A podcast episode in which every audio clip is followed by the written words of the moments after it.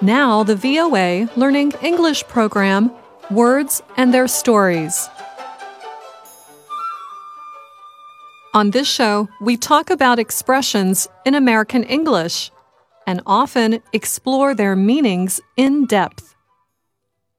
And today, we visit the exciting world of live theater. Give my regards to Broadway. Remember me to Herald Square. Tell all the folks on 42nd Street that I will soon be there. The world of Broadway and live theater have given us many expressions, and several come from part of the stage, the place where plays, musicals, and other stage shows are performed. For example, in a theater, the wings are the hidden areas to the left and right of the stage. This is where actors wait before they make an appearance. So, an actor waiting in the wings is standing off stage, waiting to perform. But the expression waiting in the wings is not just used in the world of theater. It can also mean someone is ready to enter a situation, be brought to public attention, or take a job or position. For example, you can use it in a business setting. Let's say the head of a company is nearing the end of her career. She has been training her assistant to take her place when she retires. So you could say her assistant is waiting in the wings to take control of the business. Now let's go back to the stage. People other than actors can stand in the wings of a theater. Often, actors on stage forget their lines. So, it is a good idea to have someone else standing in the wings holding a script. He or she could say the forgotten lines to the actor without the audience hearing or seeing them. Actors who forget many of their lines may not have prepared very well. And that is where we get the expression to wing it. When you wing it, you do something or try to do something without much preparation. There are other expressions that mean about the same as winging it. If I say something off the cuff or off the top of my head, I say it without thinking.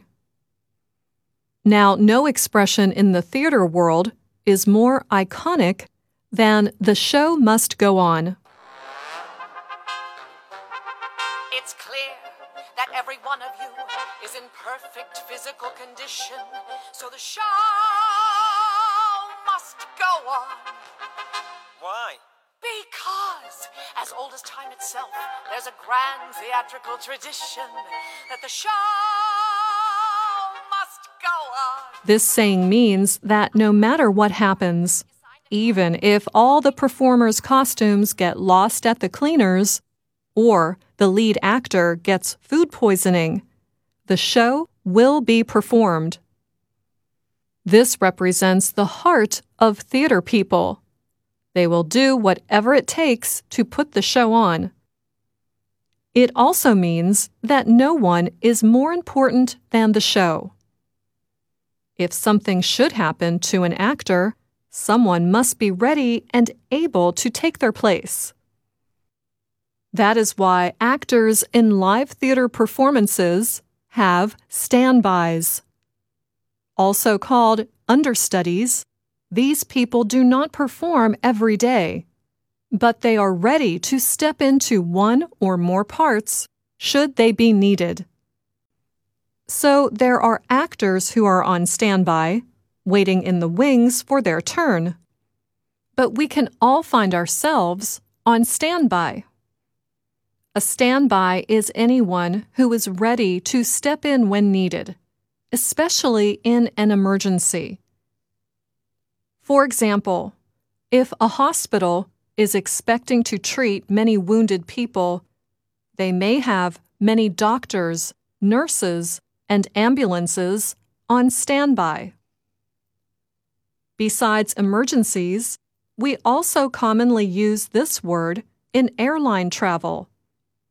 A person on standby is on a waiting list. They wait for an available, unreserved seat on an airplane.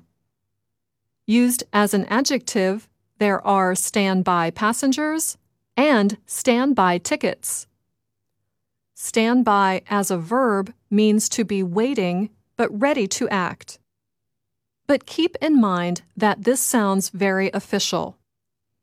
We probably would not tell our family and friends to stand by unless it was an emergency or as part of an important event. We should mention another important way we use stand by. When we stand by people, we give them the support they need to get through a difficult time. It is important to stand by your family and friends. And that's Words and Their Stories. I'm Anna Matteo.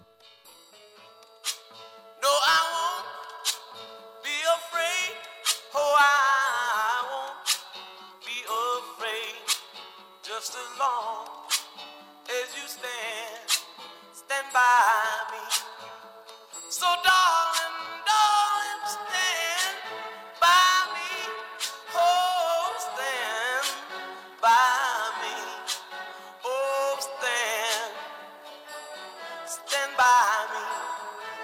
stand,